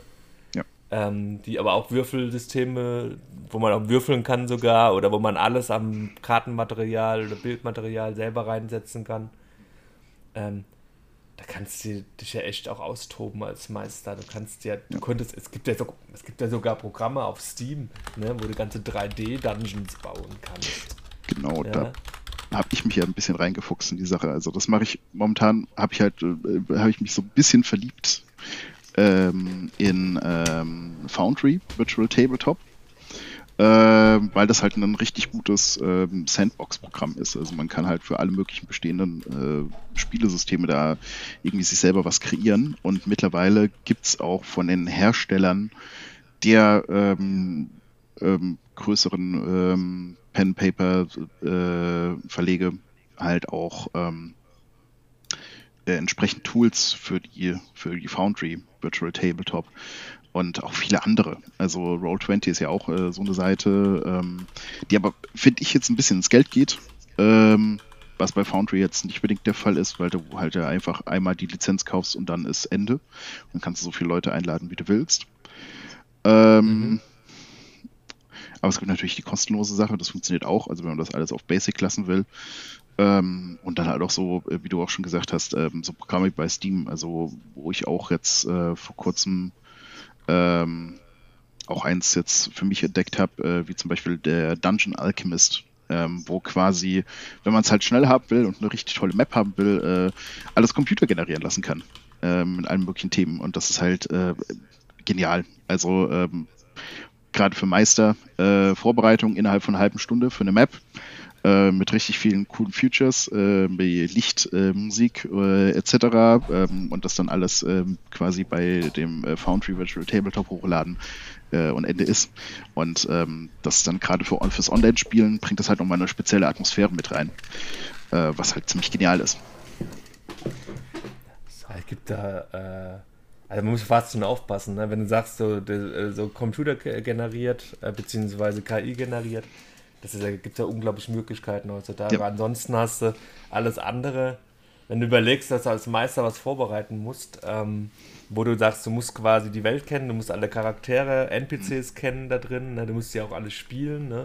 Ja. du musst die äh, Werte vorbereiten, du musst äh, was weiß ich, muss dir überlegen, wo passiert wann, wie, wo, was. Ja. Ähm, und dann willst du noch ein ganzes, äh, wie soll ich sagen, Level-Design mit einem 3D-Generator oder was machen. Dann bist du aber auch echt beschäftigt, ne? Das ist richtig, ja. aber wie gesagt, also wenn man sich da mal so ein bisschen reingefuchst hat, also ich brauche teilweise für die Vorbereitung von der Session nicht mehr als eine Stunde, ähm, was das angeht, also was, was Map-Design angeht und so weiter. Also für alles andere muss ich natürlich vorlesen. Das ist halt ähm, die Bürde jedes, jedes Meisters, äh, dass er sich halt mit dem, äh, mit dem Abenteuer und mit den Personen da drin und mit dem Regelwerk auskennen muss oder sollte.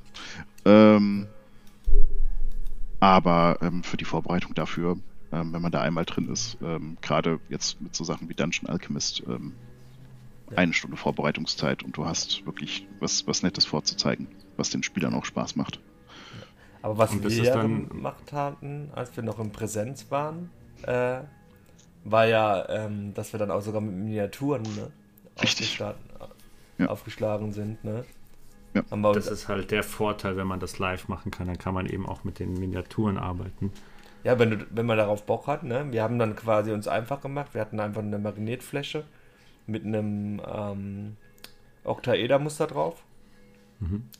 Und, ähm, nee, ja genau, nee, Quatsch. Was war's? Doch, Egal. ich meine schon, das war, nee, warte mal, sechs Seite war es. Ja, Hexagons waren es. Hexagon.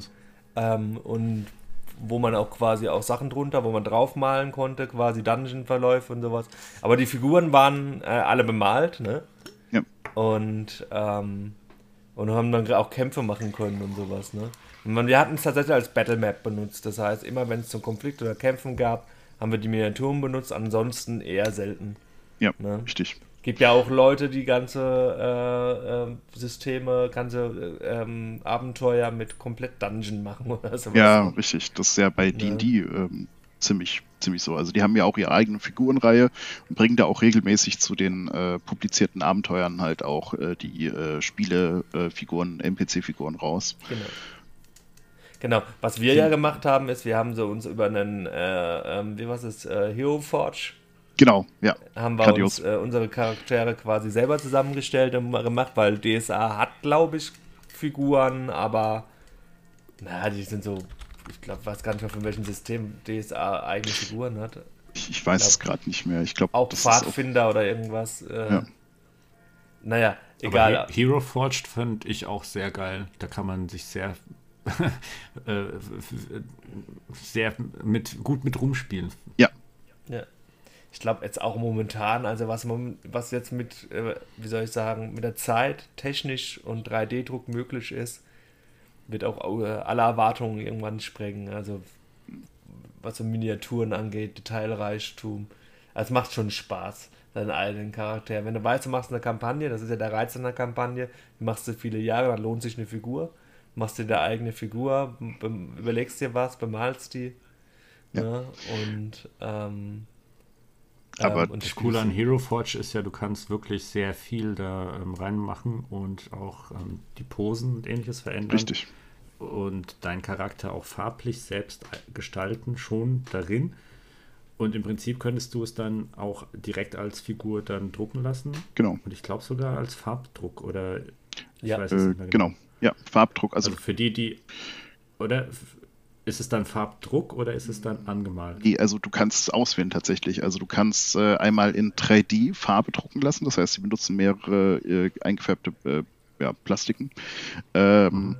Oder du lässt es tatsächlich von denen bemalen. Das ist aber halt ähm, ja ordentliche Preissteigerung, finde ich. Also ähm, ja. Äh, wer das nötige halt Kleingeld hat, kann das gerne machen. Genau. Ähm, ansonsten würde ich es halt eher ganz standardmäßig äh, das drucken lassen für den und selber bemalen. Das ist auch ein bisschen. Wenn man eben Spaß. nicht ähm, dazu fähig ist, es gibt ja auch Leute, die tatsächlich im Fantasy-Bereich ja. eben nicht Miniaturen malen ja. können, dann ist es für die dann doch ganz cool, wenn man das, äh, diese Option zumindest hat. Ja. Aber ich finde halt, das sind halt auch so Tools, ähm, wer jetzt halt mit, mit, mit Pen Paper einsteigen will, sollte halt erstmal davon ein bisschen Abstand nehmen. Ähm, und halt erstmal gucken, dass er halt so wirklich das ganz klassisch mit Stift und Papier äh, spielt oder mit einem Online-Bogen ähm, und erstmal nicht so viel von dem ganzen Tools da sich, sich, sich da reinpfeffert. Also erstmal wirklich ganz klassisch anfangen, kauft euch ein Regelbuch, äh, fangt damit an, äh, euch ein Papierbogen auszudrucken oder macht das online. Aber ähm, erstmal von den ganzen Tools erstmal und auch Figuren erstmal Abstand nehmen. Wenn man da ein bisschen mehr drin ist und auch äh, gesehen hat, hey, ich habe da voll Bock drauf, ähm, dann steigert das auf jeden Fall den Spielspaß massiv. Also. Ja, aber ja. es gibt auch Verfechter des, ähm, wie soll ich sagen, reine Fantasie. Da kommt es ja. ja. ursprünglich auch her, ne? Genau, ja. Also dieses ganze Miniaturending, das Außenrum und sowas, mit Bildmaterial, mit Karten und mhm. sowas. Du kannst die ganzen Kämpfe taktisch auch ohne Material machen. Genau. Und ähm, gibt auch Leute, die schwören drauf. Alles, quasi alles nur durch Fantasie beschreiben lassen durch den äh, Meister und der Rest findet da im Kopf statt, ne? Genau. Und mhm. also wie du auch ein Buch liest, ne? Ja. Und was mhm. findet auch alles in deinem Kopf statt. Und ähm, hat auch was. Deswegen, ich mache auch so beides, wo ich einfach sage. Also ich glaube, ein komplettes äh, Kartensystem, wo man alles nur abläuft, dass du quasi wie ein Diablo äh, äh, spielst, das bräuchte ich jetzt auch nicht, ne? Nee. Ähm, aber deswegen, ja klar. Also am Anfang, wenn du einsteigst, hast du eh genug zu tun, um die Regeln erstmal so ein bisschen parat zu haben für dich und dann. Und das nächste haben wir noch gar nicht besprochen, auch so deinen Charakter ein bisschen zu spüren. Ja. Zu sagen, hey, weil wenn du eine Figur hast, ne, dann hast du, keine Ahnung, deinen Zauberer, keine Ahnung, deinen arabischen Zauberer mit äh, Illusionsfähigkeiten vor der Nase stehen. Aber jetzt zu sagen, ich bin der Zauberer und ich kann Illusionen zaubern, ja. Und ich bin dann dabei auch noch ein schlimmer Finger, der irgendwie mafiöse Tendenzen hat und sowas, ne. Ähm, das zu spüren und auszuleben, ne? ins Rollenspiel zu gehen, das ist dann noch was anderes. Das ist ja der wichtigste Part des Spiels, ist das Rollenspiel und gar nicht so das Würfeln und Gewinnen und Töten, sondern ja. tatsächlich zu sagen, so, ich bin der Magier, ja, und ich fick dich jetzt hart. Das piepen wir raus? Nein, Quatsch. Wir ficken alle hart. ähm, ja, also Simon, du bist ja momentan Spielleiter, glaube ich, ja. ähm, bei einem D&D-Kampagnending und Tim hast ja, glaube ich, auch schon mit einigen Leuten den, den Spielleiter gemacht.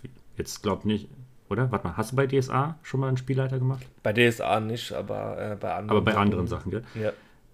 Äh, ihr, ihr, kennt also die andere Seite. Ich kenne ja nur die Seite als Charakter, als Spieler, als Rollenspieler, als derjenige, der eben Schauspielert. Wie wichtig ist es denn für den Spielleiter, zu, ähm, das, zu sehen, dass die anderen Spieler gut spielen, also gut Rollenspiel, gut Schauspielern? Und wie wichtig ist es für euch, dass der Spieler regelkonform spielen kann. Braucht ihr da einen gewissen Ausgleich oder nervt es eher, wenn der eine so gar nicht schauspielern kann, beziehungsweise der nächste die Regeln halt so überhaupt nicht parat hat? Wo ist da bei euch das äh, größte Problem oder das Schlimmere? Ähm. Also Fangen wir mal mit dem Tim an, weil ich weiß, dass du das ab und zu mal mit deinen Teenagern auf der Arbeit also, so sowas in die Richtung machst. Ja, also ähm, tatsächlich ist es so ein bisschen beides. Ich meine, die Regeln da sind, sind dafür da, dass das Spiel funktioniert. Dass du Fähigkeiten hast, die du im Leben nicht hast. Ja, Zaubern, mhm. keine Ahnung, Tanzen, Vorwärtssalto, Kampffähigkeiten. Ne? Das heißt, du brauchst die Regeln, damit du ähm, ähm, quasi die beschreiben, ähm, wie gut du die Regeln kannst oder wie, nee, wie gut du die Fähigkeiten kannst und solche Sachen. Ne? Ähm, alles andere ist ja zum Beispiel, dann kannst du diese Fähigkeiten einsetzen äh, und das ist ja dann deiner Fantasie überlassen. Und dann wir sagen, wo und wann und wie setzt du Fähigkeiten ein. Ne? Klar, der Meister setzt dir, du, als Meister ist es deine Aufgabe zu sagen, ich sag dir jetzt, das geht nicht. Ne? Aber ähm, ich finde halt aber auch richtig cool, wenn die Leute einfach geile Ideen haben. Ja. Mhm. Und dann, wo man einfach sagt, so, oh, krass, ja cool, da wäre ich nie drauf gekommen. Und dann, dabei macht es ja dann als Meister Spaß, wenn die, plötzlich die Gruppe anfängt, sich für eine Herausforderung oder für ein Problem etwas zu überlegen und zu sagen, so, wir machen das jetzt so. Ne? Dann kann man natürlich als Meister es noch zu sagen, einzuschätzen, ist das jetzt realistisch? Passt das nach Aventurien oder in die andere Welt oder sowas? Ne? Hm. Oder ist das jetzt Power Gaming, wo man einfach sagt, man versucht jetzt auf Teufel komm raus, irgendwas durchzusetzen, wo man sagt, nee, sorry, macht für mich als Meister jetzt keinen Sinn. ähm, aber coole Ideen kann auch, wohl einfach sagen, eine richtig geile Idee lässt er als Meister auch mal durchgehen. Ne? Und mhm. einfach sagen, würfel mal drauf und ich will jetzt auch, dass das klappt, weil ich es so cool finde. ja. Ja, ja, auf jeden Fall. Also kann, kann ich mich auch nur anschließen, weil ähm, das, das, das Schlimmste, was du machen kannst als Meister, ist halt, wenn du halt deine, deine ähm, also du bist ja eigentlich dafür da, dass die Leute Spaß haben. Ja. Mhm. Und nicht dafür da, dass du deine eigene Agenda von der, deiner Vorstellung von dem ganzen äh, Aufbiegen und Brechen ähm, den Spielern an den Kopf wirfst. Das macht überhaupt gar mhm. keinen Sinn. Also, ähm, weil dann hast du vielleicht Spaß oder halt nur den Stress und dann hast du am Ende äh, hast du am Ende dann letztes Abenteuer gespielt, ja, ähm, als Meister.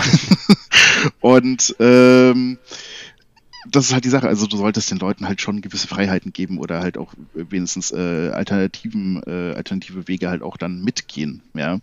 Ähm, mhm. Klar musst du halt gucken, dass es halt im Rahmen des Abenteuers bleibt, aber äh, das ist halt immer individuell zu machen. Aber wie gesagt, das, das Schlimmste, was du machen kannst, ist den Leuten halt auf Biegen Brechen einen Weg nur äh, vorzuschreiben. Ja, also äh, lustige Ideen oder alternative Wege sollte man halt schon irgendwie mitgehen. Klar hockst du dann als Meister manchmal da und nimmst dir eine Seite, die du vorbereitet hast, zerreißt sie und schmeißt sie in den Müll. Ähm, aber rechts abgebogen ist statt links. genau, richtig, ja.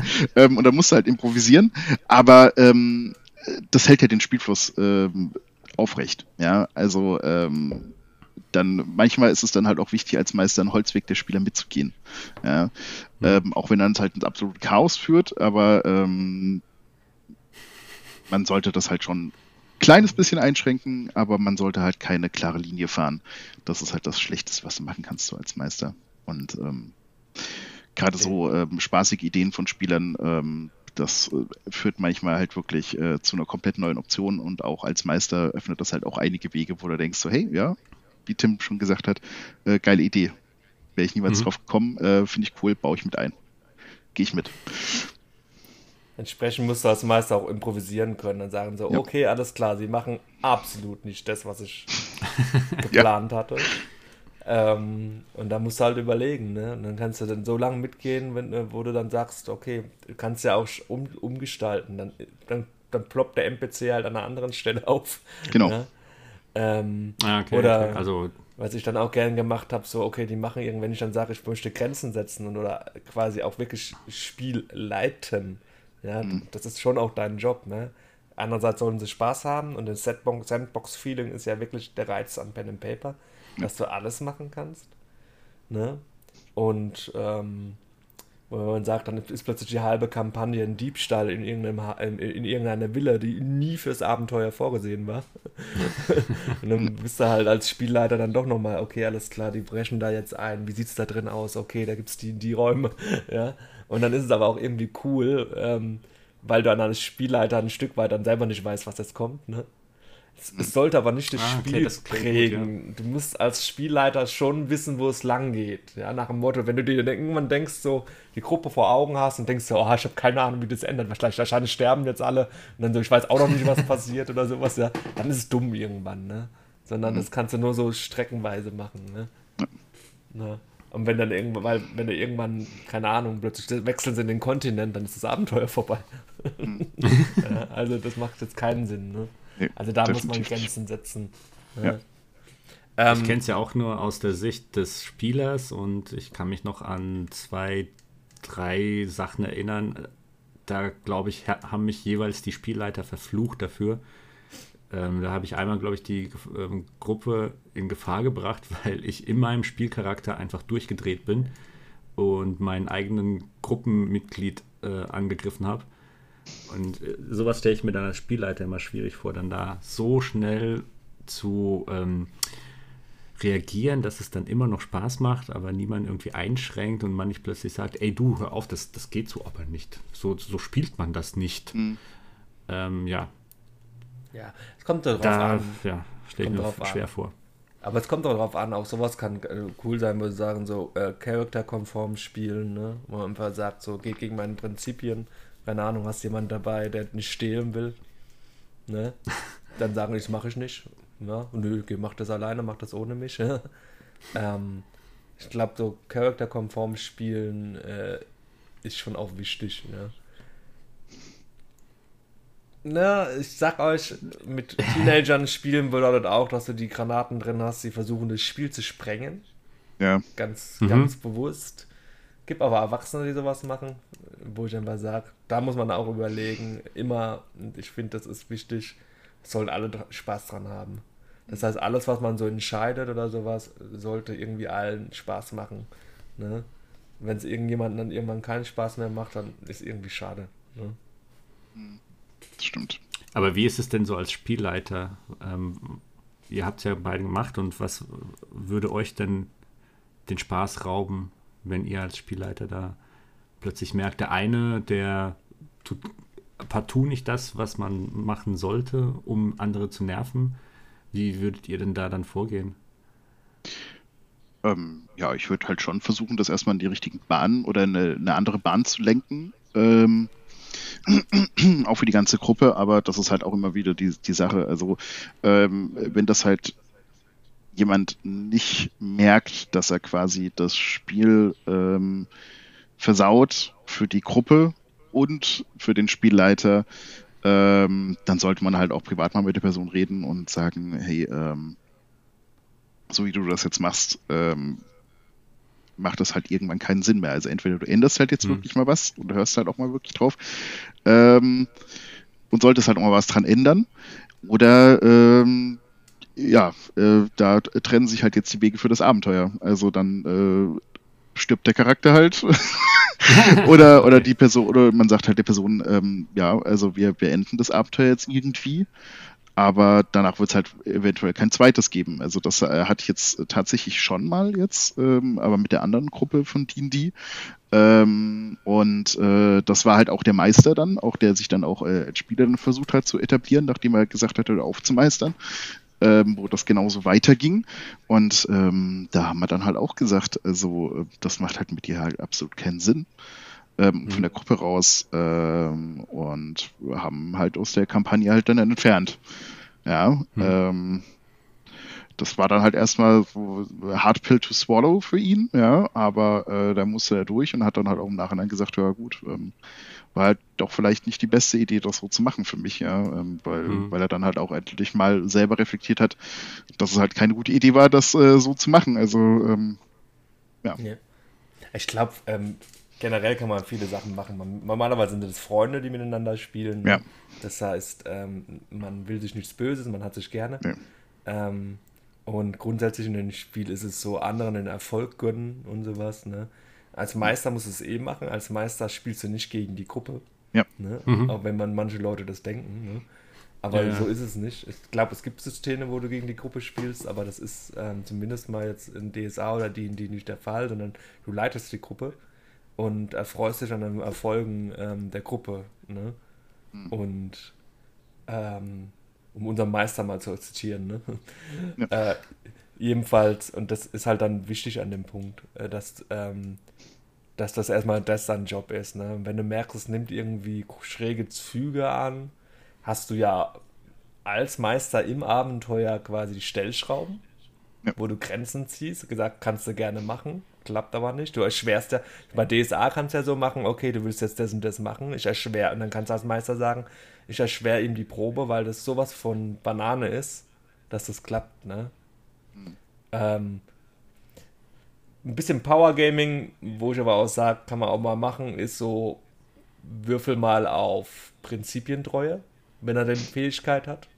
Kannst du zum Beispiel machen Ne? Und dann, dann Prinzipientreu und dann würfelt er und dann so, okay, du machst das nicht, weil das machst du auf keinen Fall. Dein Charakter macht das nicht. Ne? Das kannst du dann okay. auch mal machen, so Stellschrauben. Ne? Ähm, ansonsten, also abgefahrene Charaktere spielen und sowas, man redet ja vorher miteinander, ne? Ja. Und, und mhm. redet darüber, was, wir, was wird gespielt und ist dann im Austausch, was ist realistisch, ne?